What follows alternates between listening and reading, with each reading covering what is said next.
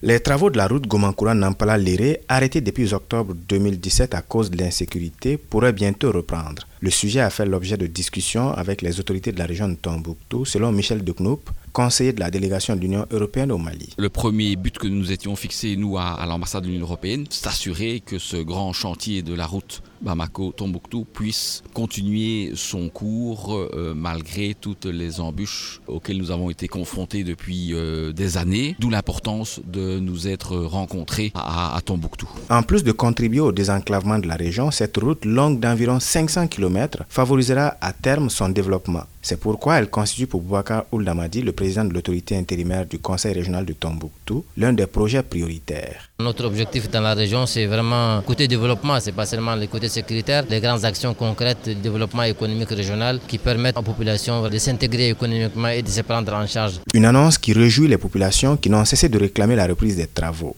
En raison de l'effet qu'elle peut avoir sur l'économie locale, cette route représente aux yeux de Baba Moulay le chaînon manquant à l'essor de la région. Nous sollicitons la reprise des travaux parce que c'est la route qui traverse toutes les villes de la région. C'est une route qui est censée lier les zones de consommation aux zones de production, de Nyono jusqu'ici. Pour le moment, aucune précision n'a été donnée quant à la date de la reprise des travaux, mais ici, tout le monde espère que cela se fera le plus tôt possible. Karim Traoré, Tombouctou pour Mikado FM.